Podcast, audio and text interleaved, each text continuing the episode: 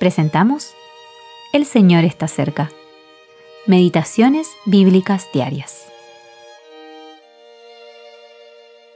Meditación para el día 10 de octubre de 2023. Venid y volvamos a Jehová, porque Él arrebató y nos curará, hirió y nos vendará. Misericordia quiero y no sacrificio, y conocimiento de Dios más que holocaustos. Oseas 6, 1 y 6. Un espíritu quebrantado como sacrificio a Dios. Este capítulo comienza de una forma mucho más alegre que el anterior. Los tratos de Dios con Israel habían obtenido el resultado deseado. Hubo un verdadero retorno a Dios. Llegaron a confiar en Él, quien a pesar de sus fracasos, los vendó amorosamente debido a su propia bondad. Conocieron a su Dios y Él los bendijo. ¿Perduró este cambio? Lamentablemente, pronto se envolvieron de un espíritu fariseo. No dejaron de observar la ley de Moisés, sino que enseñaban meticulosamente todos los mandamientos de Dios. Incluso el Señor Jesús pudo decir, Todo lo que os digan que guardéis, guardadlo y hacedlo. Mateo 23, 3.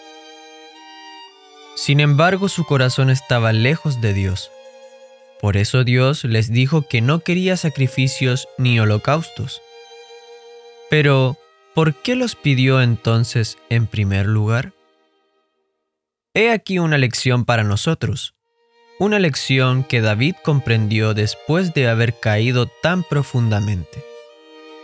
Salmos 51, 16 y 17. Dios quiere sacrificios solo cuando están acompañados de un espíritu de obediencia, de corazón contrito, de amor y de conocimiento de Dios. Hoy en día, los cristianos también pueden conducirse y servir de forma meticulosa y perfecta.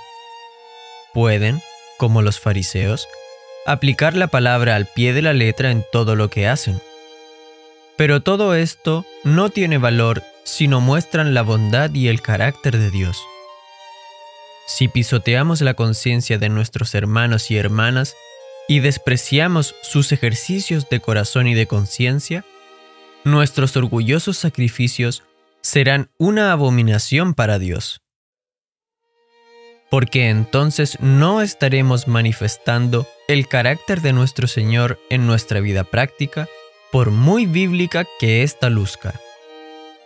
Actuar con un espíritu de orgulloso legalismo es un gran peligro para todos los que buscan obedecer la palabra de Dios.